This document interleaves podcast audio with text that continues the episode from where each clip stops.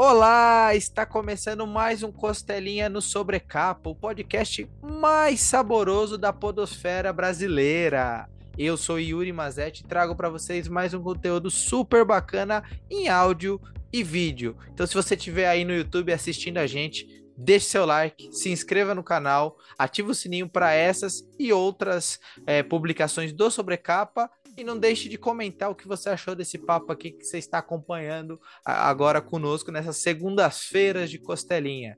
Tá ouvindo a gente pelo Spotify? Também ativa o sininho do Spotify. Sim, você pode receber notificações via o Spotify sempre com Costelinha for publicado. Então, toda segunda-feira para você não perder, ser um dos primeiros a ouvir, ativa a notificação do Spotify e avalie a gente também no aplicativo. Isso ajuda bastante na divulgação do podcast. E hoje comigo está um dos caras, acho que um dos nomes mais conhecidos da pesquisa brasileira de quadrinhos, mas não só. Então, seja muito bem-vindo ao Costelinha, Gonçalo Júnior. Opa, Yuri, tudo bem? Tudo certo, um meu querido. Um, um, um abraço para todo mundo que está nos ouvindo aí. Ah, maravilha. Cara, é um prazerzaço ter aqui você com a gente. Uma apresentaçãozinha Opa. rápida. Quem seria Gonçalo Júnior, para quem não o conhece?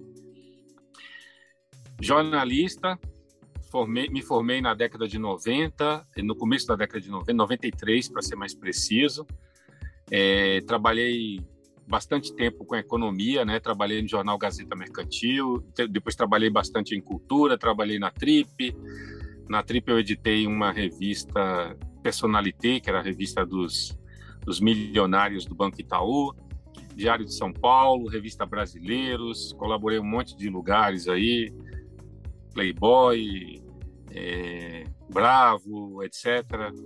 E, e sempre em paralelo pesquisando sobre quadrinhos, cinema e música. Tá? A minha formação, é, eu diria para você que é de fanzineiro, tá? E eu, antes de, de, ser jornalista, de estudar e tal, também fiz direito, mas nunca advoguei. Antes de ser jornalista, eu fui fanzineiro. Fanzineiro, aquelas publicações alternativas que se fazia nos anos 80. O nome fanzine né, vem de revista do fã, é, uma, é um termo em inglês, mas no Brasil ganhou outra, uma outra conotação, né? virou um veículo de divulgação de HQs, de, de textos, análises. Quando você queria começar alguma coisa, se fazia um fanzine, né? Então você montava aquilo com xerox, depois mandava imprimir com xerox, mandava para o Brasil inteiro é, às vezes a gente conseguia também imprimir no, na gráfica do colégio e foi uma uma experiência assim fantástica, né? A gente tinha contato com os desenhistas. Outro dia eu estava até até comentei que eu eu tenho originais de um monte de gente dos tempos dos fanzines que estavam começando, como o Mike Deodato, que é que antigamente era Del, é, é, Deodato Borges Filho, né? Mozart uhum. Couto, Watson Portela, Júlio Shimamoto, é, desse povo, desse pessoal todo, eu tenho originais porque eles colaboravam no fanzine, né? Então era, a gente estava começando juntos e tal. E daí eu segui para o jornalismo. Meu TCC, meu trabalho de conclusão de curso, foi sobre é, censura aos quadrinhos, né? Fiz um tijolo, rendeu dois livros, o Guerra dos Gibis e o Maria Erótica, né? Os dois tratam da, de como a, a, surgiu a indústria dos quadrinhos no Brasil e como é, as, os quadrinhos foram censurados por causa disso, né? Os quadrinhos talvez tenham sido a, eu diria para você, a, a, mídia, né? Ou a forma de entretenimento mais censurada do, do século XX. Não, não, não consigo. Caramba. Você pode. O cinema foi censurado, a música foi uhum. censurada, mas os quadrinhos foi uma, um movimento mundial. Do, da França vinha que era coisa de comunista, da, da uhum. Itália vinha que era coisa de, de capitalista, dos Estados Unidos que era coisa de degenerado. Os psiquiatras diziam que os quadrinhos induziam crime, a prostituição, transformavam os leitores em homossexuais.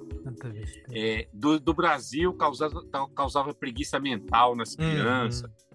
E todas essas correntes elas acabaram convergindo para o Brasil. Então, no Guerra dos Gibis, eu mostro que que o Brasil tá, foi certamente o país que mais censurou quadrinhos no mundo. E em cima de. Aí eu, eu listo lá, né? 23, eu reproduzo 23 tentativas de leis de censurar os quadrinhos no Brasil.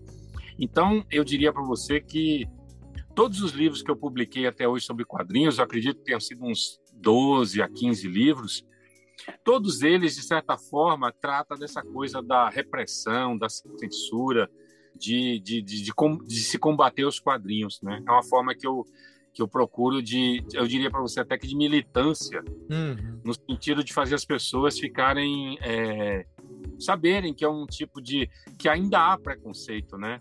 Claro. Às vezes as pessoas perguntam assim, Yuri, ah, você escreve, eu escrevo, hoje eu escrevo sobre cinema, sobre uhum. música principalmente, é, história da imprensa e tal, mas quando eu comecei a publicar os primeiros livros sobre quadrinhos, as pessoas me perguntavam: você escreve sobre o quê? Eu falava assim: ah, sobre quadrinhos. Aí aquele ah, sabe aquele ah de decepção? É isso? Que, que importância tem isso, né? Quando você passa a, a considerar que os quadrinhos são uma obra de arte, é uma expressão de arte e não apenas uma mera forma de entretenimento, porque não dá para você considerar as graphic novels dos anos 80, Aliás, até mesmo os grandes primeiros heróis de aventura, Flash Gordon, esses caras, eles, Alex Raymond com Flash Gordon, eles, eles meio que anteciparam o futuro, né? Os caras idealizavam naves espaciais fantásticas. A própria NASA e tem, tem, tem informações sobre isso, tem textos sobre isso. A própria NASA se inspirava em Alex Raymond, Flash Gordon, para poder esboçar suas naves, seus foguetes, né? E uhum. não o contrário, né? Você vê como a coisa é tão incrível e, e é, a, é uma é a arte antecipando o futuro. E o que a gente vê na, nessas graphic novels dos anos 90 para cá, além de, de ser essa, esse exercício de, de distopia, né? Distopia uhum. é você vê o futuro muito Sim. de forma muito para quem está nos ouvindo e não sabe, é você vê é o futuro sombrio, né?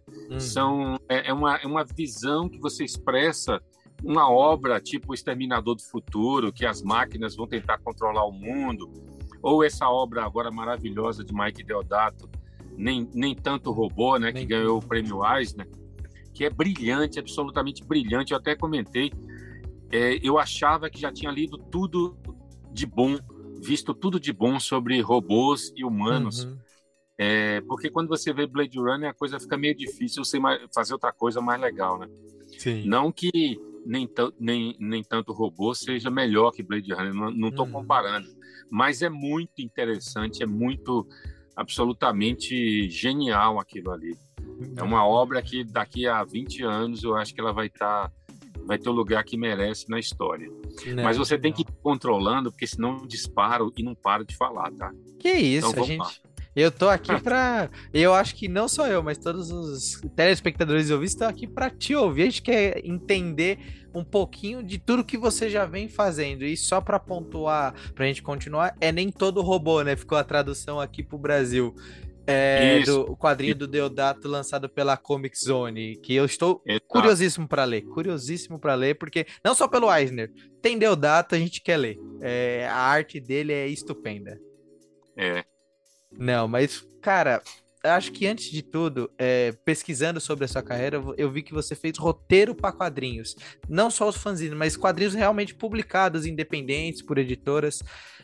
É... Muito antes, viu, Yuri? Muito antes de tudo. Uhum. Muito tudo. Eu fazia quadrinhos. Eu desenhava, na verdade. Eu cheguei a, a ilustrar suplemento literário no jornal um jornal de Aracaju, inclusive, que eu morava em Salvador, uhum. mas passei um ano estudando lá e acabei. E o que, que aconteceu? Aí eu, eu, tinha um grande amigo que é Cedrais, né, que fazia um personagem chamado Chachado, um cangaceiro, uhum. e ele tinha uma, um monte de personagens, e ali. E, e tinha um curso de desenho animado em Salvador, de Chico Liberato, que rendeu uma obra-prima chamada Boi Bumbá, que é uma animação na linha Cordel, que é uma coisa assim dos anos 80, que é um marco na, na animação brasileira e quase ninguém fala disso. É, é uma linguagem revolucionária em animação, assim, todo, todo, todo na linha do Cordel.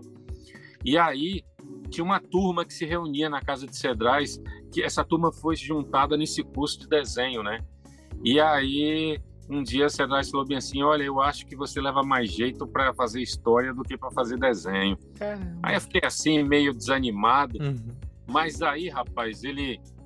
Você sabe, estudante, né? quando você é estudante, tem, você tem muita coisa, mas não tem dinheiro, né? E aí foi aquela época das graphic novels, aquelas coisas todas. E aí Cedrais, para me estimular, ele comprava as tiras. Ele não publicava, mas ele comprava as tiras.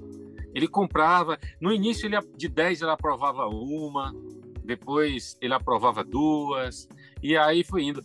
E nessa brincadeira toda, a gente começou a fazer um monte de histórias. E o incrível de tudo é que a gente publicava em Cuba. Tinha uma revista chamada. Eu não sei como o Cedrais descobriu aquela revista, chamava-se. É, talvez exista até hoje é, é o cômico, era só isso o título. Uhum. E, e, e, e Cedrais era o último habitante da Terra que poderia se interessar por política. Uhum. Ele não tinha afinidade nenhuma. Ele era um cara super na dele, nunca falava em política. Mas ele viu nessa revista, não sei, alguém trouxe para ele um exemplar. Ele viu nessa revista uma possibilidade de publicar que ele não encontrava aqui no Brasil. E como ele fazia quadrinhos infantis, para criança mesmo, os cubanos não iam submeter aquele material a, a controle ideológico, para saber se tinha é, elementos do capitalismo, nem uhum. nada, ah, ou críticas ao comunismo, nada disso. E aí a gente começou a publicar, isso durou anos, foram muitas revistas. E era engraçado que, que eles mandavam os exemplares para a embaixada no Rio de Janeiro, uhum. e do Rio de Janeiro eles botavam no correio para a gente receber. é porque é, aí vinha com carimbo do Rio, né? As revistas vinham para a gente. E o, mais curioso dessa história toda é que ninguém, Cedrais nunca foi a Cuba, né? Ele faleceu em 2014, ele nunca foi a Cuba. E, e o pagamento dessas dessas histórias existia, só que eles abriam a conta lá para ele.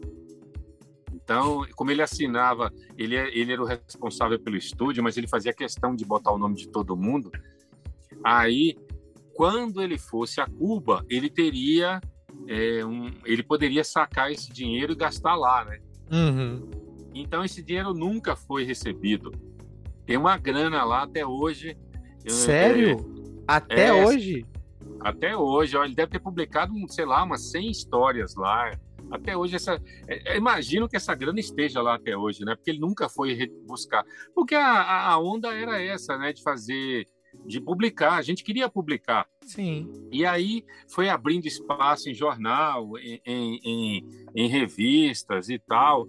E, e, muita gente pensa assim. É, eu já publiquei dois álbuns de quadrinhos com Shimamoto é, publiquei um com Flávio Luiz, publiquei um com o Nestablo de Brasília e desse, é, foram cinco e, e, mais dois álbuns com Fábio Cruz aqui de São Paulo. E desses cinco álbuns, três são mudos, né? Não tem, não tem, uhum. não tem diálogo, não tem história, porque eu acho bem interessante esse tipo de, de experiência. E as pessoas, algumas pessoas, quando você começa a publicar, você você fica meio visado, né? Uhum. Então as pessoas acham que eu virei roteirista depois de publicar livros sobre quadrinhos, quando na verdade é o contrário. A gente publicava na década de 90, a gente publicava no Brasil inteiro cartilhas educacionais. Então, é cartilhas sobre saneamento.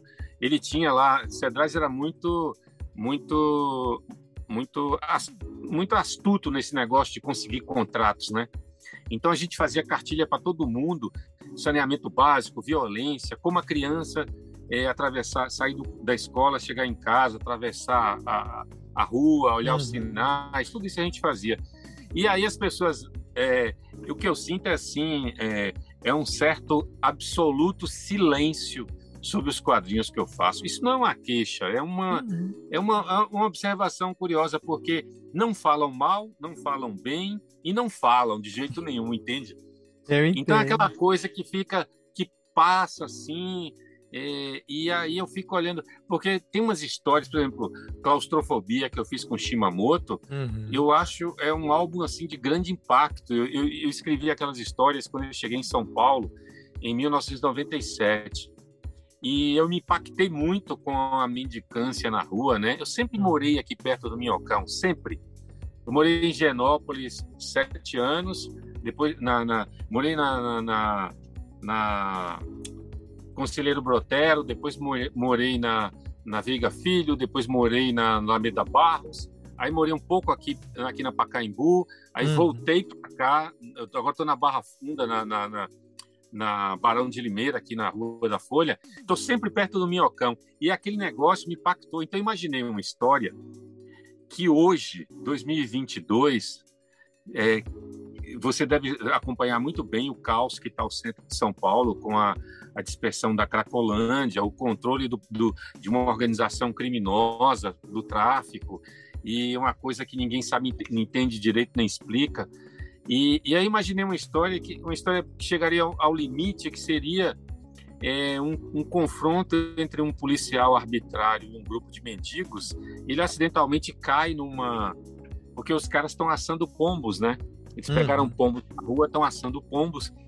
E numa briga de um policial arbitrário, o policial cai, pega fogo na roupa, se queima todo, carboniza, e a história termina com os caras comendo o policial.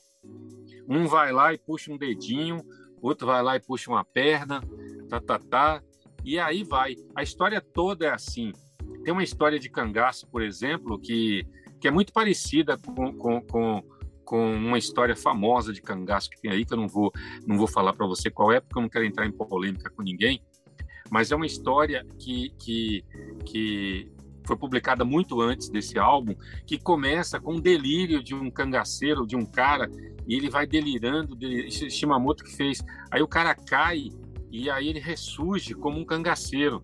Uhum. E nessa de ressurgir como um cangaceiro, ele, ele ele renova as forças dele para poder lutar contra aquela coisa. E aí vai. Então tem várias histórias criadas nesse contexto. O Messias, por exemplo, a história muda, porque eu não acho que o crime seja organizado. Eu acho que o crime, no dia que ele for realmente organizado, ele vai virar uma uma espécie de república paralela no Brasil, vai ter um comandante único, um grupo único, e aí ele vai declarar uma guerra civil no Brasil. E o Messias trata disso. E foi uma história que saiu na mesma semana que o PCC decretou toque de recolher em São Paulo em 2006. Eu lembro. Saiu pela Ópera Gráfica. Então, são histórias que, que provocam um certo tipo de discussão hum. urbana, urbana, social, política.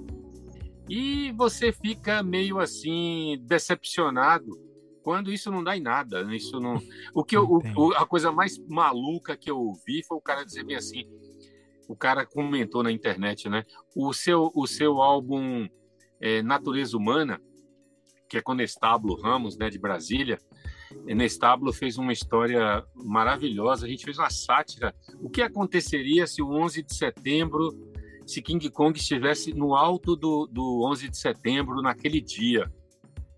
Entende? Será que King, o que, que King Kong ia fazer King Kong teria todas as condições de impedir aqueles dois impactos ali. Uhum.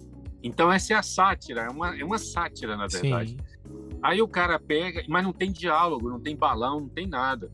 E aí eu vou dar um spoiler aqui, porque o spoiler é óbvio. Ele consegue impedir que os dois aviões se batam, ele, ele salva todo mundo, mas ele é morto pelos humanos. Daí o nome da história, natureza humana. A natureza humana ela é destrutiva. Aí o, o comentário do cara foi o seguinte: é, o livro deveria custar mais barato porque não tem diálogos. Você acredita Isso é um nisso? clássico. Isso é um clássico. Se tem uma coisa que a gente sempre vai Chegar ler. E falar bem assim, é. Aí, não, é mesmo que você falar bem assim, ah, os filmes de Buster Keaton, ou de Charlie Chaplin, ou de Harold Lloyd, que são os grandes gênios do cinema, que fazia cinema mudo, e você olhar os filmes de Buster Keaton hoje, você tem que, você tem que assistir ajoelhado aqueles filmes. Hum. E, e, aí, é, o cara, é, você fala assim: ah, os filmes de Buster Keaton tem que custar mais barato em DVD, porque não tem, não tem fala. É, é, é, é um negócio que, pelo amor de Deus, viu? Não, acontece. É, mas eu, eu comentei isso justamente por causa na pesquisa. Quando eu vi que você tinha roteiro de quadrinhos, eu falei, cara, o Gonçalo é muito comentado. Eu conheço você pela sua pesquisa. A gente lembra o nome Gonçalo, lembra da pesquisa de quadrinhos e também de, outros, de outras mídias. É, você sente que você possa fazer mais roteiros hoje ou você tá preferindo agora manter como pesquisador mesmo? Não, eu tenho um problema, Yuri, que é, é encontrar desenhistas. Hum. Tá? Porque geralmente os desenhistas, ou eles desenham os, os, próprios materiais. Tem, duas, tem três possibilidades. Ou eles desenham os, os materiais, ou eles estão muito ocupados, ou no momento não tem como pagá-los. Uhum. E eles têm toda a razão, porque eles precisam pagar as contas, né? Claro. Então, o, o ideal é, é, é, Quando eu fundei a editora Noir, eu tinha um plano de ter uma, um, uma, uma espécie de fundo para fazer é, exatamente isso, né? Contratar desenhistas para produzir histórias. Eu não desisti disso ainda, mas eu tenho eu lhe confesso que você, quando você publica é, cinco álbuns uhum. e, e, eles passam completamente em branco, é, todos de caráter social, político, é, a questão da, de, de, como eu falei, da natureza humana e tal, da, da essência humana, essa coisa da destruição de tudo, eu não. A gente acaba ficando meio desanimado, né? Uhum. Meio desestimulado a fazer. Mas eu tenho, tenho um álbum pronto, inédito. Eu, eu quero ver se no, este, no, ainda este ano no, ou no começo do próximo eu vou fazer uma, uma nova edição de, de claustrofobia, porque eu acho que. Shimamoto é, é um trabalho tão, tão magnífico, Yuri, que ele fez todo em azulejo. Então, o que, que ele fez? Ele pegou uma placa de azulejo ali de, de, de 40 centímetros, por 30, fez, fez pintou as histórias no, no, no, azulejo com o nanquim. Depois ele, ele, ele, ele, usou uma técnica de raspagem em, certas, em certos lugares. É uma ah. coisa tão, tão refinada.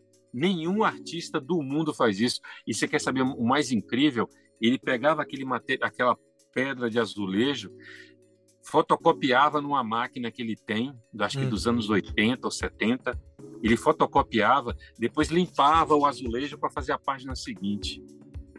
Era o mesmo azulejo para várias páginas.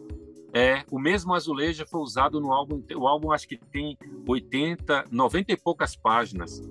E aí, é, todo ele, não existe a matriz, não existe o original, uhum. porque ele exatamente isso. Ele foi pinta... ele foi usando o azulejo, depois tirava uma cópia. O segundo álbum que nós fizemos, que é o Até que a Morte nos Separe, uhum. na verdade, é, eu publiquei só a metade do álbum, porque por problemas é, ele tem problemas familiares dele, ele deu uma parada na carreira, né? Uhum. E aí ele falou, Gonçalo, por favor, publique essas três histórias, porque eu não tenho mais condições de fazer. Então é um álbum de 40 páginas só mas são histórias muito é, são histórias temáticas, né? O que aconteceria?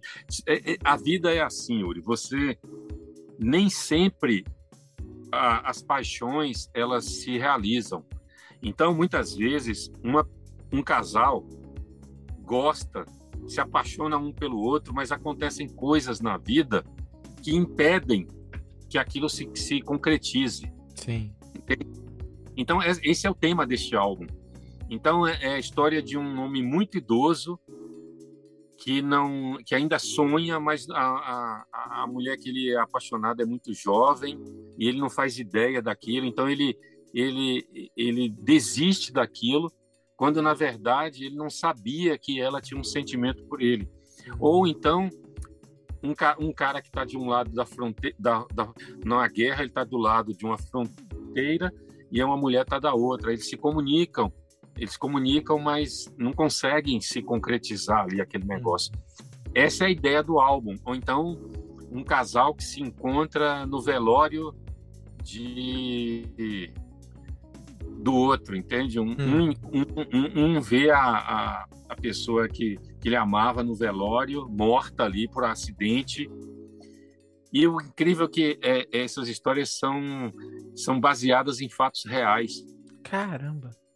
Então são histórias que, por exemplo, o cara vai pro pro, pro, pro velório de um amigo uhum. e ele vai procurar na lista, na, ali na, quando você entra ali na, na ali no Araçá, qualquer cemitério é assim, você vai ter uma no velório tem uma lista lá dos, do, dos velórios, né?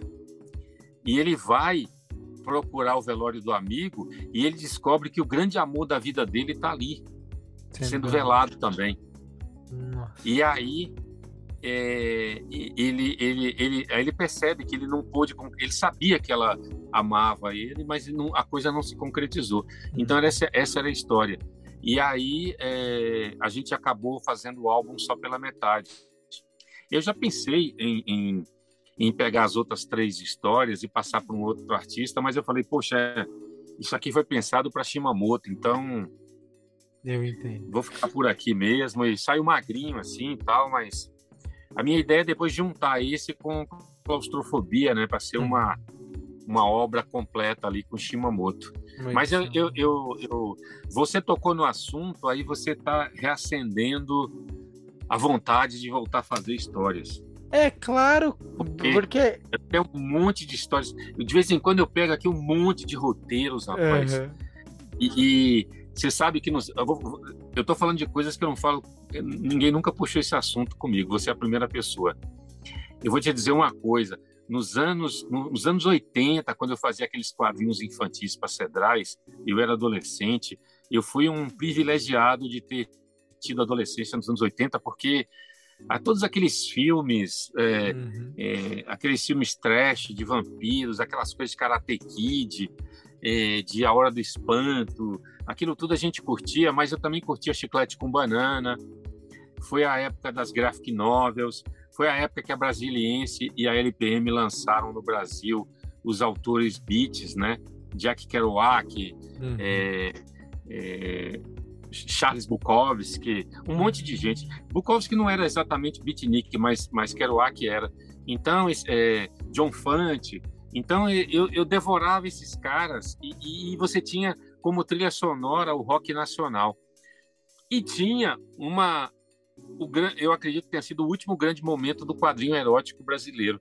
Então, as escondidas, eu fazia roteiros e mandava para Franco de Rosa, em São Paulo, hum. que, que era editor da, da, da, da editora Press Editorial e da Maciota, e que publicava quadrinhos eróticos.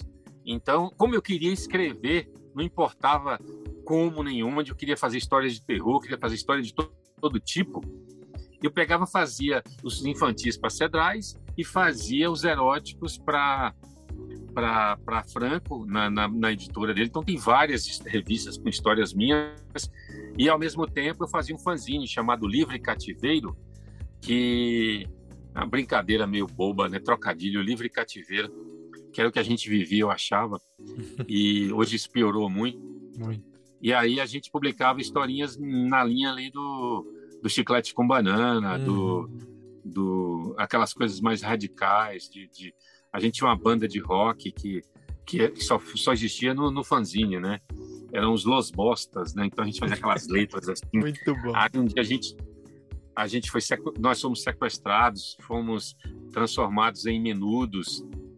E aí cortaram o pau de cada um pela metade, a gente tinha que ser igual aos menudos e tal, aquelas coisas assim bem anarquistas e tal. É. E, e era divertido. Então, roteiro se você tem estímulo, você faz, você desenvolve, né?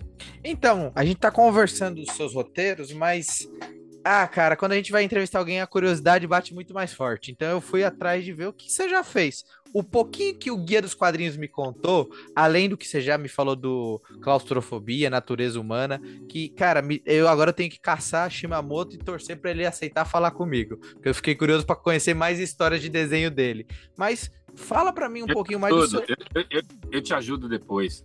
Por favor. Mas conta um pouquinho pra gente dos outros roteiros que você fez. Eu li aqui tem um Sobre os Olhos da Morte, foi, comentou, comentou da natureza humana, mas Noiva Zumbi. Que, que quadrinho é esse? Conta pra mim os seus outros roteiros.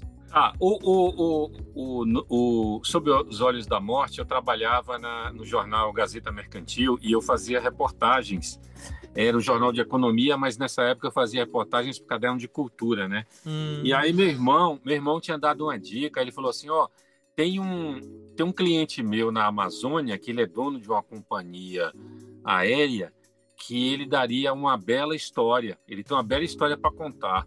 Caramba. Aí ele me contou qual era a história e eu fui atrás do cara, marquei, fui para Manaus, peguei eu acho que seis seis conexões, todas elas me davam uma barrinha para comer, pelo amor de Deus. Eu lembro disso. Cheguei em Manaus, rapaz, Manaus derretia. Se derrete em Manaus. Eu cheguei lá, o cara, o cara foi super gente boa, mas ele falou assim: tem um problema, teve eleição aí, tá tendo uma, uma confusão aí, incendiaram um fórum no interior e eu vou ter que levar uma tropa aí da, do exército, sei lá, da polícia militar, da polícia federal para fazer a segurança lá e tal. Só posso falar com você à noite. Eu passei o dia inteiro em Manaus lá, ó. Não sabia se pegava, tirava a camisa, torcia assim, rapaz. Tanta, tanta umidade que tem ali. O cara foi falar comigo, você acredita que uma e meia da manhã, ele foi me dar entrevista, lá no aeroporto mesmo de Manaus lá no escritório dele, uma e meia da manhã. Ele falou assim: ah, vamos lá. Aí, rapaz, nós amanhecemos o dia conversando. Eu gravei com ele umas cinco horas. Sabe qual é a história do cara? Hum. O cara tinha, o cara, o cara era um, um, angolano branco, filho de portugueses. Na guerra do, do, de independência de Angola em 1975, os pais dele tiveram que fugir para Portugal e ele tinha 20 anos de idade, ele virou um mercenário da guerra, né? Então ele ganhava, ele tinha, uma, ele tinha um avião, 20 anos de idade, ele pegou o avião do, do, do, que era do pai, e ele passou a ganhar a grana transportando armas do, do exército da, de libertação, é, que tava em, tinha um grupo de rebelde lá então ele para alimentar as tropas oficiais, ele, ele enchia o avião de armas e ia levando, né? Ele alimentava as guerras. Era um negócio super perigoso, porque aquele avião estava todo era muito visado, porque os caras sabiam que ia levar aquilo. Aí chegou um momento que ele desceu numa cidadezinha e os caras chegaram e falaram assim. Aí de repente ele viu o avião dele cercado, ele descarregou as armas, estava escurecendo, e aí ele estava preparando para sair, aí veio um, um batalhão de mães, hum. de, de, de pais, de, da Cruz Vermelha, de freiras, de padres. Pelo amor de Deus, ele e um colega né, que estava ao lado com o avião. Levem essas crianças daqui, porque a cidade está sitiada, eles vão matar todo mundo.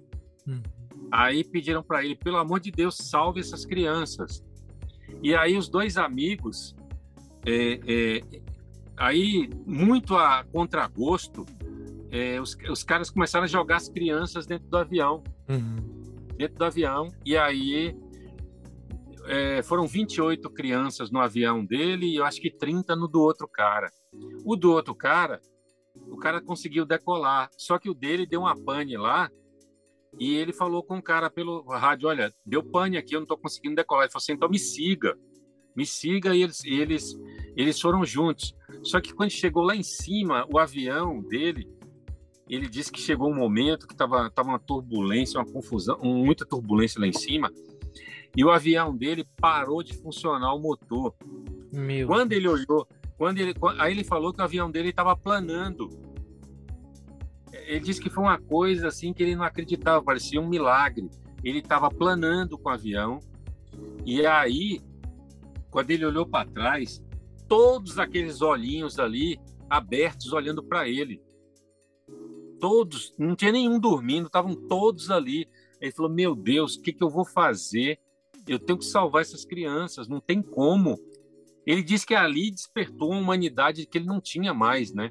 Hum. Ele estava no meio da guerra, ele via cadáveres por todo lado, ele hum. voava, ele via car carnificinas lá embaixo. Quando ele olhou aquelas crianças, ele falou. Aí, ele, segundo ele, ele falou assim: é, o avião vai cair, não tem jeito. Aí ele disse que botou a cabeça no, no, no, no controle, né? No volante, então, digamos assim. Ele disse que o avião foi planando assim, parecia um, um pássaro voando. E quando ele levantou a cabeça, o céu estava aberto, o motor voltou a funcionar e ele conseguiu chegar na, na, na cidade com essas crianças. E ele, ele até, hoje, até aquele dia que ele me deu entrevista, foi em 2003, ele disse que aquilo ali tinha sido um, um milagre. A partir desse momento, ele salvou centenas de vidas, centenas de crianças, porque todas as vezes que ele ia, a Cruz Vermelha dava crianças para ele levar, entregá-las na, na, na, na Cruz Vermelha, na central, onde elas seriam é, encaminhadas, é, protegidas, né? E aí a história tem dois, tem dois desenlaces. Uma delas é que chega um momento que ele está ele tá preso no aeroporto da capital, a capital está sitiada, ele está lá há semanas, os caras querem, é zona de guerra, não pode entrar, mas os caras estão só esperando ele sair para matar ele, porque descobriram essa, essa coisa dele carregar armas, e ele está sitiado. E ele consegue falar com o pai. O que, que o pai faz? O pai sai de Portugal e vai atrás dele. Ele, ele falou para o pai: não faça essa loucura. Ele falou assim, não, vou tirar você daí. E aí o pai vem, desce de navio no porto e, e caminha do porto até o, o, o aeroporto a pé. E ele, sabendo que o pai tinha chegado naquele momento, que ele tinha conseguido falar com a mãe, ele consegue sair sorrateiramente do, do, do aeroporto. O, os caras não viram ele sair. Ele rouba um carro e, e vai em direção ao porto. Aí, rapaz, no meio do caminho, ele encontrou o pai na rua. Aí ele pega o pai consegue levar o pai de volta para o aeroporto, eles são resgatados. E o outro momento é que ele está andando na rua no Rio de Janeiro, muitos anos depois, 20, 30 anos depois, ele está andando na rua no Rio de Janeiro, aí um negão de dois metros de altura para ele e fala assim, o senhor, é o senhor fulano? Aí ele, ele olha pro cara e, e fala, aquela coisa de preconceito, né? Ele fala, pô, esse cara deve ter alguma bronca contra mim, vai fazer alguma coisa contra mim. Aí o cara, ele pega e sai correndo. E aí o, esse esse rapaz grandalhão, ele estava com mais dois amigos, os três negros. E eles correm atrás desse cara e encurralam ele no beco. Quando ele ele chega, quando ele vê que não tem mais jeito, que ele está ferrado, aí o cara vira para ele e fala bem assim: Calma, seu fulano, eu só quero agradecer ao senhor porque o senhor salvou nossas vidas. Era isso. E aí a história termina assim, né? É uma história muito emocionante. Quando esse cara me contou essa história, rapaz, ele, ele se acabava de chorar. Ele se acabava, assim, porque eu tenho isso até hoje gravado, né? Eu, eu acho que daria um tremendo de um um documentário assim. Sim. Eu já pensei até em pegar esses áudios e, e, fazer meio que uma edição com as imagens do álbum em quadrinhos. Então, o que, que eu fiz? Eu fiz o que se chama de. É uma experiência, é, é, o, é o, jornalismo em quadrinhos, né? Sim. Eu peguei a entrevista que eu fiz com ele, que eu publiquei, mais os áudios que eu ouvi de novo, e transformei isso numa história em quadrinhos absolutamente é, fiel ao que ele narrou entende? A história começa com esses três caras encurralando ele no Rio de Janeiro. Uhum. E ele fica assim, a, a, a, assustado, com medo dos caras. Mas era aquele medo, aquele preconceito que a gente sabe que existe. Só que os caras, na, a história termina, volta para eles e a ideia é essa, que eles saem, ele, o cara, os caras queriam agradecer a ele, eram todos grandes, adultos. E eles perguntam, o senhor lembra aquele dia no avião que o motor parou e tal? Então é isso. A Noiva Zumbi. A Noiva Zumbi é uma história de 2007. Hum. Se você pesquisar no YouTube, você vai ver que tem uma, uma semi-animação da Noiva Zumbi lá, que é uma, uma espécie de, de narrativa muda. Na última vez que eu olhei, tinha duzentas e poucas visualizações, porque não. Tá lá, tá lá desde 2007. E aí é uma história é, muito parecida com uma que tem famosa aí, mas a minha saiu cinco anos antes, que é a seguinte: é, diz a lenda. Na verdade, é assim, um amigo pediu, falou assim, tem um, um, um, uns investidores americanos, brasileiros, que investem em filmes de terror nos Estados Unidos. Filmes de terror de baixo orçamento. Eu sou, eu sou muito fã de filme de terror, né? Inclusive, até escrevi uma enciclopédia dos monstros, que tem mais de mil monstros nessa enciclopédia. É uma coisa de maluco. Escrever aquilo ali foi coisa de doido. Mas eu fiz. Aí, é... o que, que acontece, Yuri? Ele, ele queria fazer uma, uma, uma história de, de, de terror ambientada no Nordeste com cangaceiros. Cara. Aí eu falei, poxa, falei, ah, vamos tomar um café. Aí as histórias às vezes elas vêm assim num, num tapa, né? Você pensa no negócio, de repente você já pensou no fim e aí aí vem aquela história, é, por que que eles degolam os cangaceiros? Por que que para matar de fato o cangaceiro tem que ser degolado? Por que, que a cabeça tem que ser separada do corpo, né? Uhum. Então tinha uma, uma magia, uma coisa meio mágica, meio sobrenatural nessa história. Então, é, eu coloquei assim: o bando de Lampião é, é encurralado, é, todas as cabeças são decepadas, menos a de Lampião, porque ele cai mais adiante, ele consegue se arrastar, os caras acham que ele escapou, mas na verdade ele cai, morre e vira zumbi, né? vira zumbi. Aí Lampião vira zumbi e aí ele volta e que, que você sabe muito bem, né, que que, que para você destruir o zumbi você tem que destruir o cérebro, né? Sim. A, a, a essência da vida está ali no cérebro. Aí você pega um pouquinho de licença poética e você pega, ele pega e como as cabeças estão estão vivas ainda, ele, ele vem, né? Ele vem se arrastando como zumbi. Aí ele descobre que, já que, que não cortaram a cabeça dele, ele continua semi-vivo, né? Uhum. Aí já mistura a lenda do sertão com, com, com ficção zumbi. E aí, como ele não teve a cabeça decepada, ele não está realmente morto. Aí ele vai, alcança o carro e descobre que todos. Ele mata os dois caras e descobre que todas as cabeças estão ali dos outros cangaceiros, todas vivas, menos a de Maria Bonita. Porque os caras levaram a cavalo como troféu para mostrar ao chefe lá da volante, que está que tá, tá acampado numa cidade próxima, e aí ele vai, eles levam. Aí o que, que acontece? Lampião pega aquelas cabeças, reinstala né, nos, nos corpos, e, e amarra meio que passa. Eu sei que os caras voltam a viver, e não importa como, mas eles voltam, né? E aí, aí vai esse bando de zumbis atrás da cabeça da noiva, tá? E aí, quando, quando eles vão tentar recuperar a cabeça da noiva, há um cerco, há um cerco na cidade de zumbis. E aí aquela aquela história que você sabe.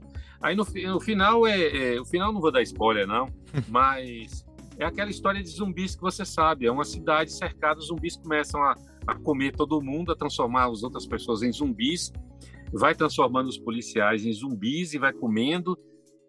E aí vai a história. Essa, essa era a história. Como não vingou, o cara falou assim: ah, essa história é muito trash. Uhum. Eu queria, queria propor um filme mais mais intelectual, mais cabeça. Eu falei, pô, você bolar uma história de terror com cangaceiro, ambientado no, no sertão, na caatinga. E vai ser difícil você criar uma história bolando. A minha é essa. Aí não quis.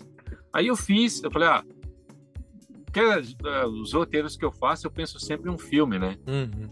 É sempre filme, assim. Por exemplo, o, o, o filme que mais me impactou até hoje, e se alguém aí tiver interesse, é um filme chamado O Encoraçado Potemkin. Hum. É um filme de 1919, não, de 21. É um filme mudo sobre a Revolução Russa de 1917. Hum.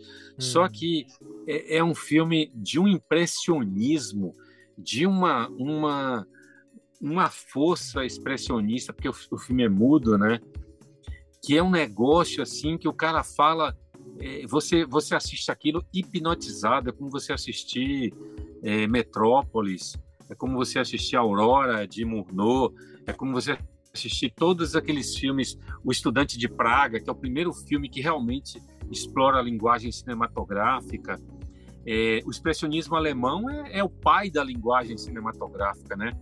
Foi ali que é, ah, falam Griffith com o nascimento de uma nação, é porque Griffith era americano e fez o nascimento de uma nação. Não, Griffith bebeu do, do expressionismo alemão. Os caras, os alemães criaram a linguagem. E você vê que os quadrinhos nasceram lá em 1900, 1895, 96, num, praticamente no mesmo ano que o cinema, né? Hum. Só que os quadrinhos e Uri, eles nascem com a linguagem própria. É, eles já têm aquela narrativa, começo, meio e fim, aquela narrativa linear de historinha mesmo, de história clássica, que você, que é dos romances clássicos, góticos.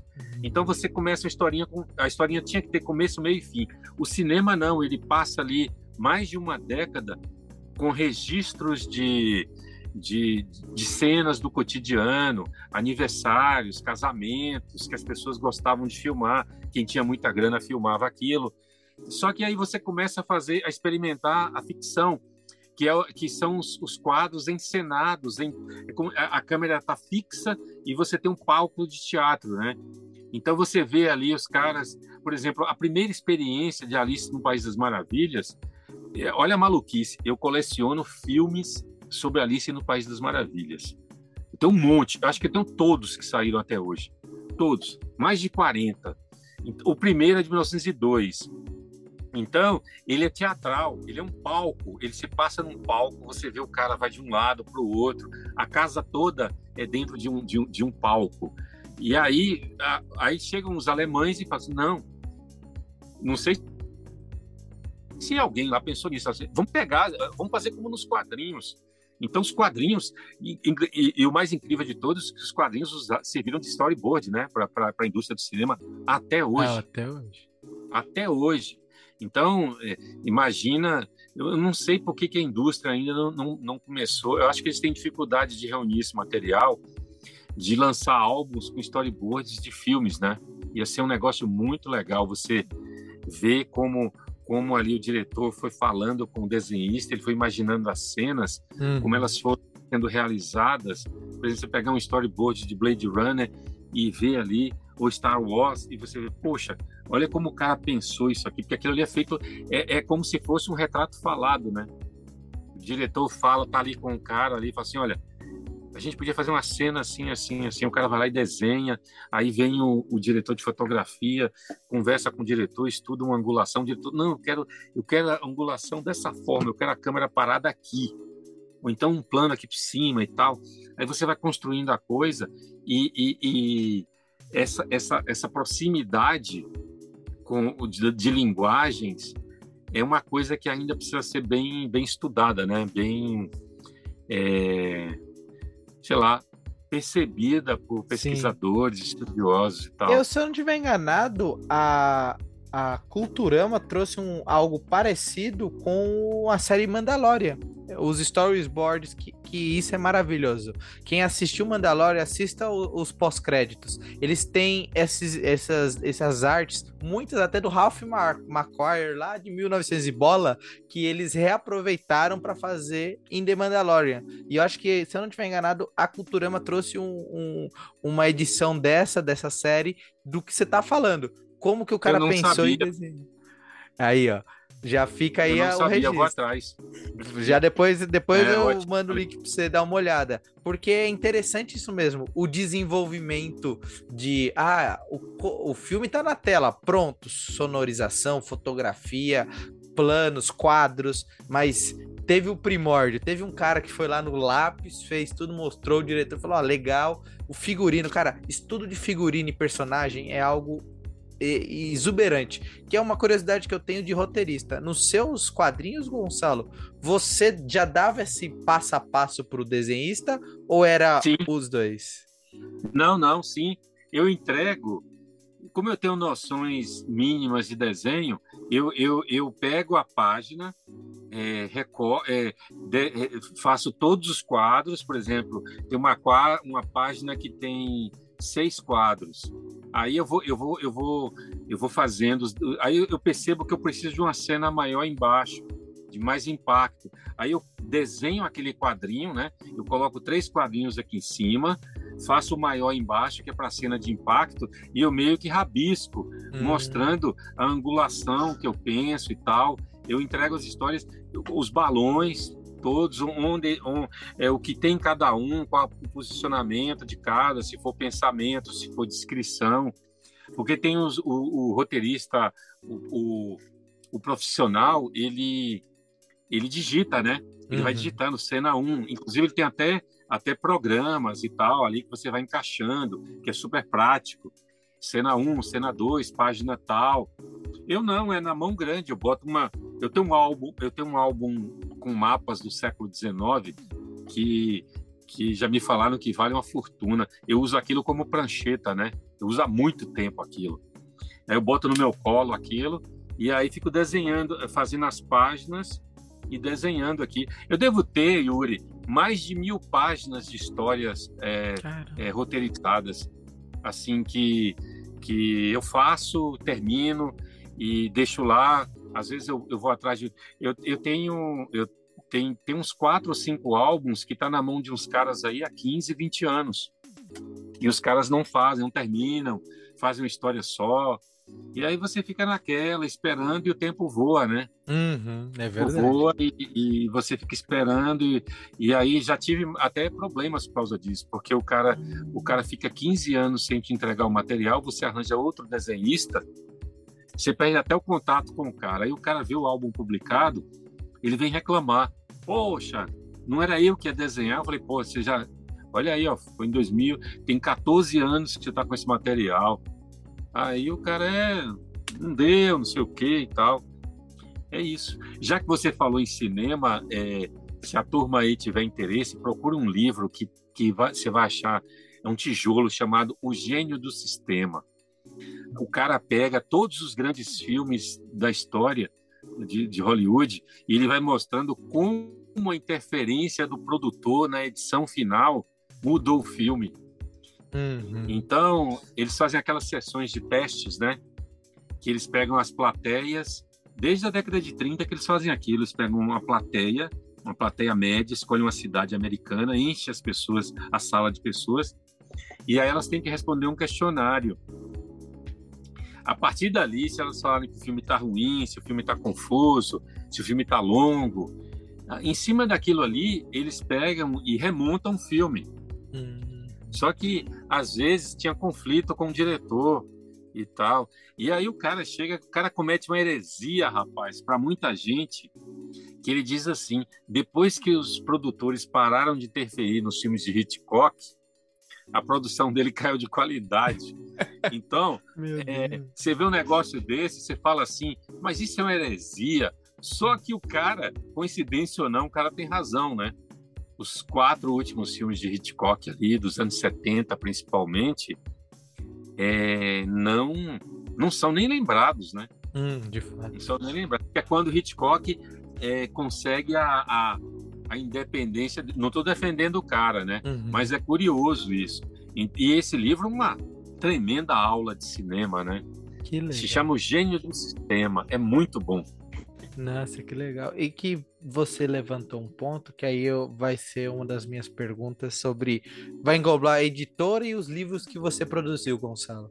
Quando você teve a ideia de criar Noir, foi justamente para isso? Ter esse tipo de livro? É trazer é, documentos históricos, é, você poder trazer reportagens, é, entrevistas de grandes ícones, porque a gente abre o site da Noir, tem é, tanto Stanley, que é um dos nomes mais conhecidos dos quadrinhos americanos, como Steve Ditko, que, convenhamos, para o grande público, você não, nem sabe quem que é. Esse foi o intuito da criação da Noir? O Yuri, a Noir, ela foi criada para eu ter liberdade. Uhum. Em, em, síntese, é isso. O que, que acontece? Eu vou te dar um exemplo. Eu escrevi o livro do bandido, a biografia do bandido da luz vermelha, que foi um assaltante que aterrorizou São Paulo entre, mil, entre março de 66 e, e agosto de 1967. É, no próximo dia 8, é, completa uns 55 anos que ele foi preso. O uhum.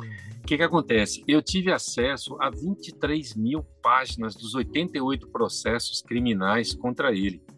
E eu fotografei esse material todo, li isso tudo, montei uma cronologia de todos os 154 crimes dele Consegui entrevistar uma mulher que levou um tiro a um centímetro do coração e sobreviveu. É, foi a única sobrevivente do, dos crimes dele, porque ele era muito violento. Ele estuprou mais de 100 milionárias. E aí eu fiz o livro. Eu fiz o livro e uma grande editora adorou a ideia e resolveu publicar o livro. Assinamos contrato uhum. e tudo mais, tudo bonitinho. Aí resolveram que o livro tinha que ter um terço do número de páginas que eu, eu tinha escrito. Caramba.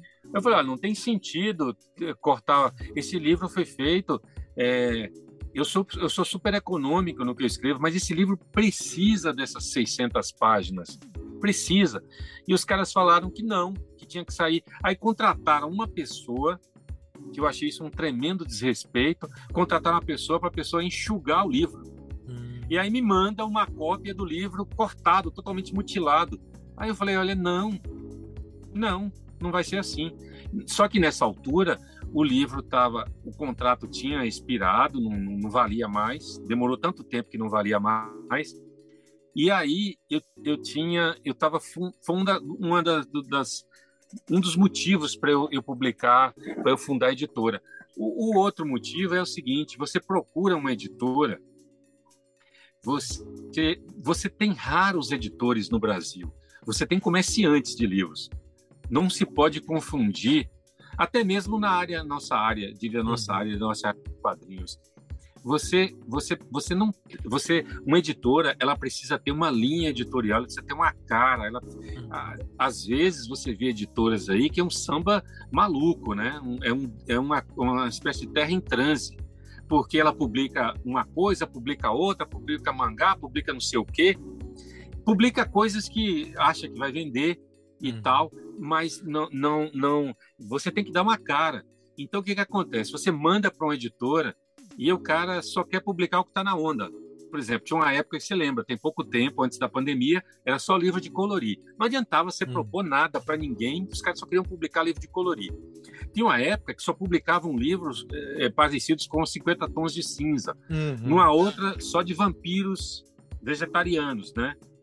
Como é o, aquela turma lá do, do, do, do, daquela série lá, que esqueci o nome, é, Crepúsculo. Aí, outra hora tem é, a menina que roubava livros. Aí todo mundo só quer publicar livros só daquela temática.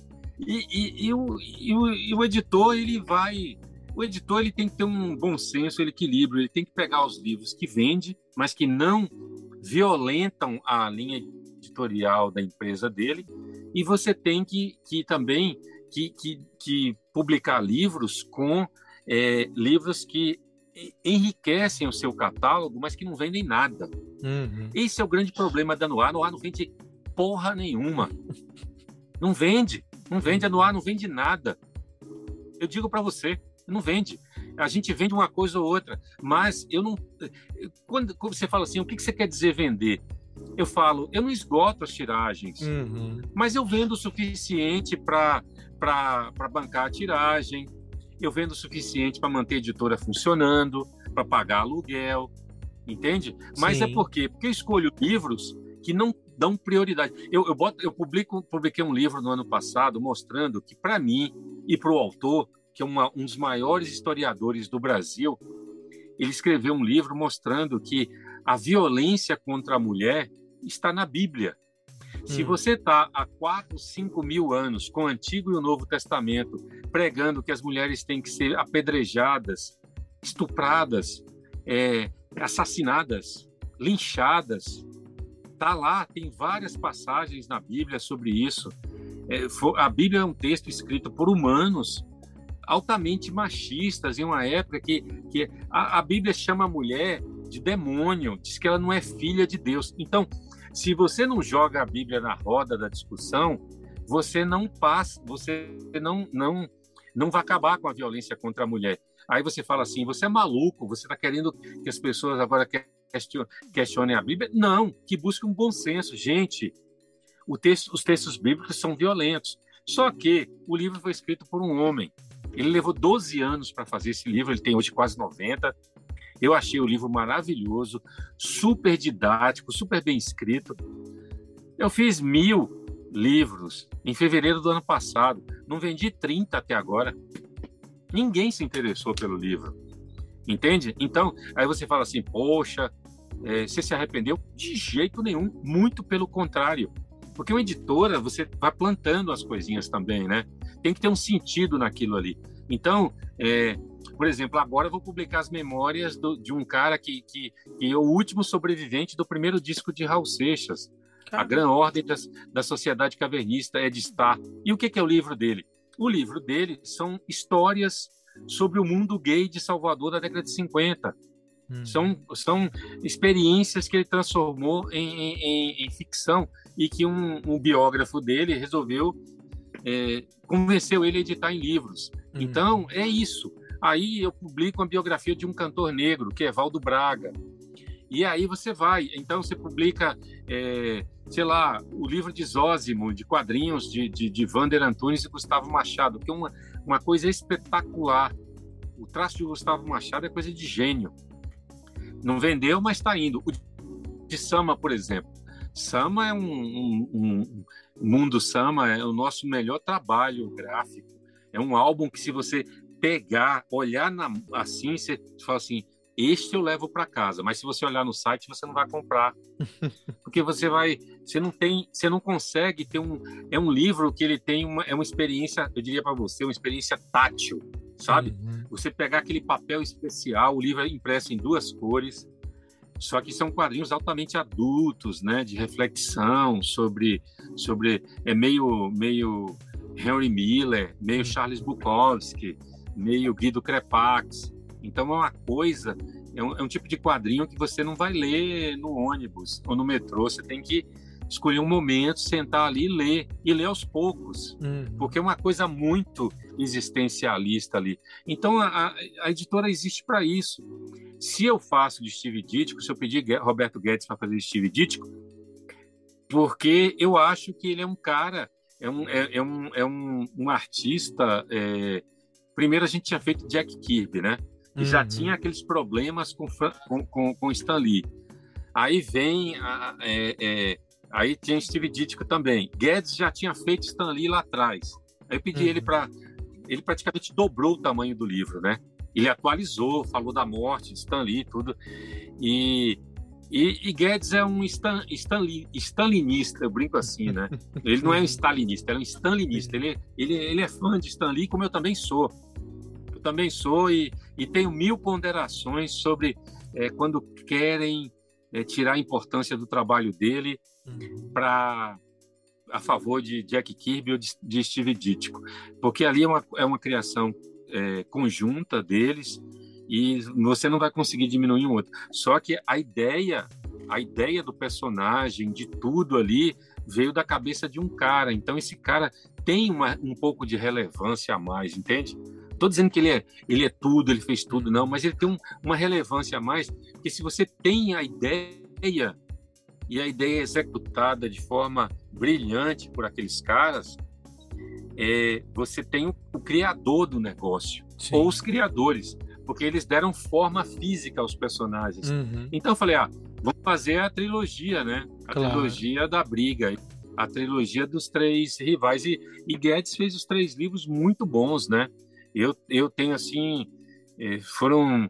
É, Guedes é um cara muito aberto para uhum. dialogar com a edição. Ele, eu lia, falava assim, ó, oh, Guedes, desenvolve essa parte aqui, essa aqui, essa aqui tá legal, tá faltando isso. É isso, um editor tem que fazer isso, você tem que ir conversando com o cara. Hum. Agora, ninguém, nem todo mundo aceita isso, né, Yuri? De fato. Você chega e explica pro cara, o cara, o cara quer o trabalho dele. É, é, agora eu, eu entendo um pouco o outro lado. Uhum. O cara manda para você um livro às oito da manhã e à noite ele quer saber se você vai publicar. E aí, às vezes o livro do cara tem 300 páginas. Aí você fala, olha, você mandou às oito da manhã. Como é que eu vou? Eu vou te dar uma resposta agora. Agora tem livro que, é, que eu acho genial, né? Que o cara, que, que, por exemplo, agora tem um de Marcos Massolini que é sobre Joselito. Joselito era o grande desenhista brasileiro dos anos 30, 40 e 50. Ele fez milhares de capas de discos. Ele fez milhares de páginas de quadrinhos da revista Cezinho, da revista Vida Infantil, nos anos 40, 50. Ninguém, ninguém ouviu falar nesse cara. Vocês já tinham ouvido falar nele? Não. Ninguém ouviu falar desse cara. E precisa. Aí. É, é, então o que, que acontece? O livro vai ter que ter um caderno uhum. com as capas de discos, por exemplo, que o cara fazia. Para poder até, situar as pessoas. 40, né? É, de 40 até, até 70, ele fez é, centenas de capas de revistas em quadrinhos. Aí, aí, aparece um cara que, que sabia de tudo dele, tudo, a vida dele toda, tinha feito uma pesquisa brilhante. Aí eu falei, vamos publicar, vamos publicar, não vai vender, mas vamos publicar. Não, tá Entende? Então, é uma coisa, vai. E é outra coisa, o Catarse é uma maravilha, né? Que, é, o Catarse que... você consegue fazer o suficiente para você fazer o, o, a tiragem. o carro andar, né? Não, é, tá então. Mas, mas... A, a, longo prazo, Yuri, só para fechar esse raciocínio, uhum. a longo prazo, você você tem, você aprende assim, ó, a vida é assim, você, tudo que você planta, você colhe, pro bem claro. e pro mal. Então a Noah, ela não é um barco perdido. Uhum. Ela tem um propósito, ela, ela vai chegar em algum lugar. Então, por exemplo, é, agora este mês a gente vai lançar o livro de números 40. Uhum. Então, até o número 60, até o livro 60 já está tudo definido. Mas entra coisa no meio, a gente atropela e tal. É, ela é uma coisa tão, tão você você você vai colhendo, você vai você para construir uma casa você tem que fazer um alicerce. Então eu, eu me preocupei muito com distribuição.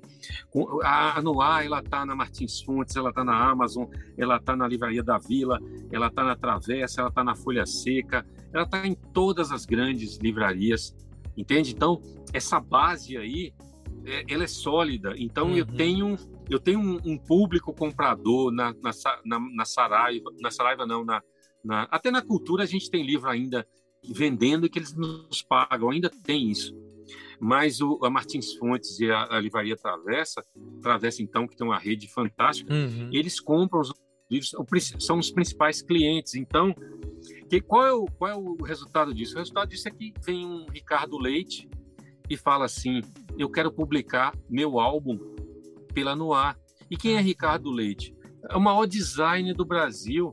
É o cara que fez. Se você pegar todas as capas do Legião Urbana, do Paralamas do Sucesso, de todas as bandas de rock dos anos 90, é, Marina, o que você pensar da década de 80 para cá, ele fez todas as capas. Ele é o cara que editou com o Ziraldo da revista Bundas. Ele tem um dos melhores, se não o melhor escritório de design gráfico do Brasil. Então é isso, pessoal. A gente tá batendo esse papo, mas infelizmente chega a hora de caminhar pro final. Então, pra gente ir encerrando, Gonçalo, cara, acho que eu não, não tenho nem palavras primeiro para agradecer tudo isso que a gente está conversando, todo esse papo que você abriu aqui pra gente, essas histórias, principalmente dos seus roteiros, que espero que voltem logo a ganhar vida, é, não só com novos desenhistas, mas que os desenhistas antigos que estão ainda entre nós é, possam fazer novo, novas histórias, nem que sejam curtas, longas, a gente vai conversando, mas é, pra gente encerrando, conta um pouquinho pra gente do que vem aí pela Noir e o que mais você gostaria de trazer pra gente ainda em 2022, começo de 2023.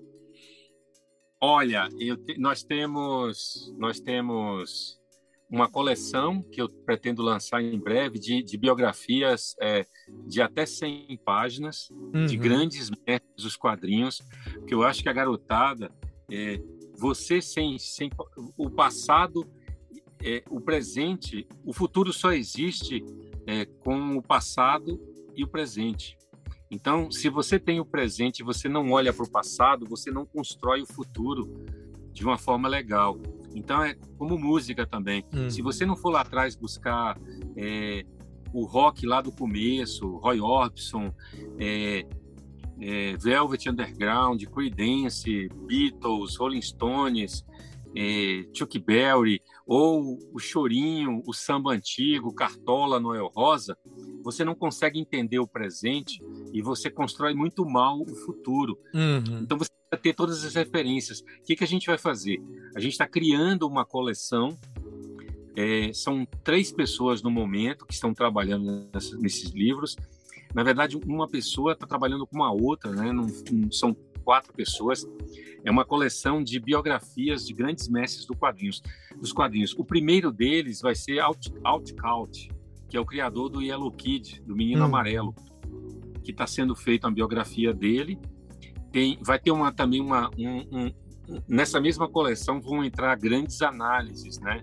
Então você vai ter um, um, um estudo sobre o Watchmen, um estudo sobre Cavaleiro das Trevas, um estudo sobre é, Maus. Uhum. Então, a, a, aquela coisa que você pegar ali as 20 grandes obras dos quadrinhos de todos os tempos, as que são eternas, né, são os clássicos. E aí cada um vai ter, vai, a gente vai publicar análises e biografias. Eu especificamente vou te adiantar aqui em primeira mão, estou escrevendo sobre, sobre a criadora de Luluzinha, Marge. Ah, que legal. Quem é Marge? Marge foi a primeira grande cartunista mulher a se projetar e a ficar milionária usando os quadrinhos. Você imagina que de 1935 a, até 72, ela, gerencia, ela montou uma indústria, ela gerenciava os royalties, os personagens, ela, ela supervisionava a produção de quadrinhos, ela cuidava das propagandas de lenços, de venda de bonecas. ninguém, faz, ninguém fez isso até hoje nos quadrinhos. Ninguém. Os quadrinhos sempre foram é, sequestrados pelas editoras, né? Então, Batman, Super-Homem, é, Capitão América, Homem-Aranha, tudo isso pertence às editoras, pertence à DC, pertence à Marvel, pertence aos estúdios Disney. E Marge não, ela garantiu para ela os direitos de Luluzinha e sua turma. Então ela começou, em 43 ela começou a, a vender é, direitos para produção de desenhos animados. Hum. Teve uma fábrica que durante de, de lenços de papel que durante 16 anos estampou Luluzinha nos, nos lenços dela, uhum. nas caixinhas e tal. Então, Marge, só que Marge era uma pessoa muito muito arredia, ela não falava uhum. com ninguém. E você acredita, rapaz, os filhos doaram para uma fundação, uma universidade que tem estudos femininos na, na, em Harvard, os filhos doaram todo o acervo pessoal dela, cartas. Documentos, uhum. tudo. E eu já consegui boa parte desse material. Que legal. Então eu estou trabalhando em cima, mesmo do Brasil, mesmo tão longe, eu estou trabalhando, eu estou construindo uma biografia que não existe dessa mulher, a partir do, do, das cartas, dos documentos, os originais dela, dela própria, que ela guardou a vida inteira. Isso é, isso é um dos milagres da tecnologia, né? Você Sim. consegue chegar lá, falar com os caras, e aí eles estão estão esperando um scanner novo lá em setembro para escanear o resto do material, mas eu já consegui aí uns 200 documentos Nossa. que estão me ajudando. Então, é, é, de repente você fala assim, poxa, tanto, tanto autor de quadrinhos, não, aí poderiam ser biografados, né? É, eu adoraria escrever uma biografia de Darwin Cook lá, o cara do... do Batman Ego, né? daquela, né? É Batman Ego e aquela a, que, eu, que eu considero a Nova Fronteira. A Nova, a Nova Fronteira. Fronteira. A Nova Fronteira é a maior obra dos quadrinhos do século XXI. Não tem para onde, não tem nada mais ambicioso, nada mais é, é, grandioso em super-heróis do que do que do que essa série A Nova Fronteira. É um negócio, é um negócio assim, é, é, é o vento levou, é, é o é, é o Titanic, é o, é o 2001 dos quadrinhos aquilo ali. Então, e o cara morreu novo, né, com 50 e poucos anos. E, e, e no auge, né? Estava no uhum. auge. Então eu adoro escrever uma biografia desse cara. Mas Marge, ela tem essa singularidade histórica, entende? Aí no livro, o final do livro, é, são duas entrevistas maravilhosas com os dois roteiristas brasileiros de Luluzinha, que, que é Lúcia Nóbrega e Gerson, e Gerson Teixeira, que eram dos estúdios da Abril, né, que produziam as histórias de Luluzinha. Então, e Luluzinha transformou gerações de garotas em feministas. Ó, aquele negócio de bolinha, clube mulher não entra e tudo mais, aquilo ali entrou na discussão, né? Então as meninas então, é, é, você tem que ver a coisa por uma, uma, série de angulações. Então, essa coleção a gente quer fazer. Para além disso, nós temos, agora está saindo o Dicionário do Quadrinho Brasileiro, que é uma obra ambiciosíssima. São 1.035 verbetes, né? Sai da gráfica na próxima semana. É, é, é uma obra que eu tenho certeza vai ser muito criticada, você vai ver porque vai sempre aparecer alguém dizendo, ah, esqueceu tal personagem, esqueceu tal personagem. Mas é assim, Uri, alguém tem que dar o pontapé, né? Depois a gente vai melhorando, vai acrescentando personagens e tal, mas alguém precisava fazer isso. E aí um, um, dos maiores pesquisadores do Brasil, o cara coleciona tudo, então eu, eu confio plenamente no trabalho dele, vai sair esse dicionário. E a gente vai publicar também outras coisas, de uma biografia de, de, de Bill Finger, lá, o, o, outro criador de Batman. Hum. É, e o meu grande sonho é começar a publicar aqui no Brasil biografias de, de grandes mestres americanos. Mas com o dólar como tá, eu não. É, tá difícil você arriscar, né? Uhum. Para comprar os royalties e tal, você tem que pagar Sim. taxa e tal. Mas é, é, é esse caminho da Noir, eu acho que tá tranquilo aí. A gente. Ideias não faltam, tá? No ano que vem, eu já falei para você em off, a gente tem um grande projeto que eu acho que vai deixar Maravilhoso, é, assim, gente. Vai ser uma coisa assim para a gente. Eu faço questão de conversar com você lá na frente, quando a coisa estiver amarrada. Legal. A gente conversa sobre esse livro, que é um livro fundamental para os quadrinhos. Sim. É isso. Eu acho que a gente está muito bem servido de grandes editoras de, de, de, material, de edições de luxo e tal. E aí a gente vai tentando dar uma contribuiçãozinha ali para o histórico, né? Para a parte de história, das pessoas conhecerem o que está por trás.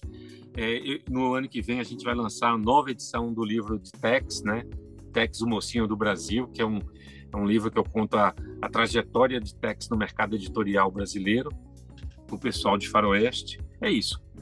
Noir é uma editora. É uma, eu brinco assim, ó. Noir é uma editora gay, é uma editora hétero, é uma editora feminista, é uma editora de negros e é uma editora que tem culhões, entende? Então, para ter culhão para fazer isso tudo.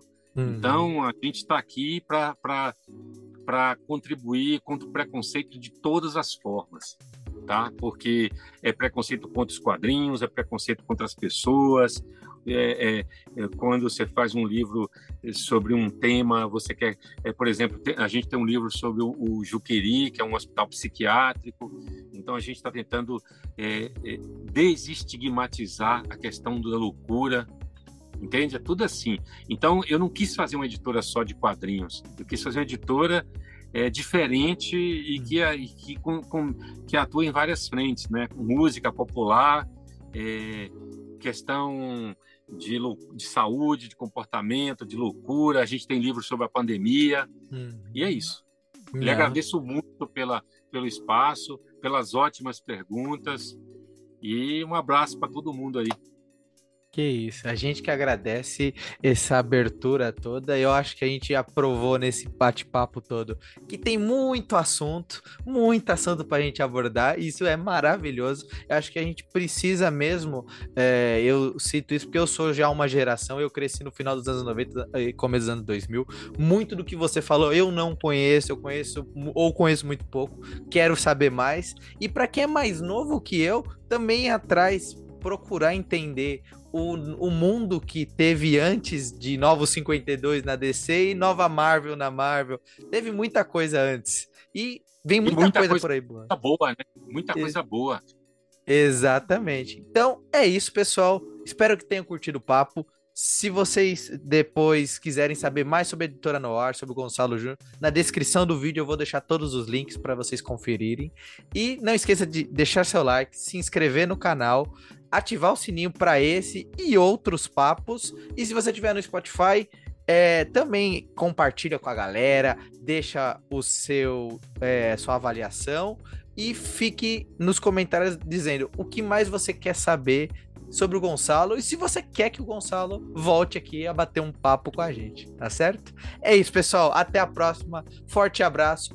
Se cuidem e a gente se vê aí nos eventos, por aí em São Paulo, onde tiver. Forte abraço, até mais. Se cuidem.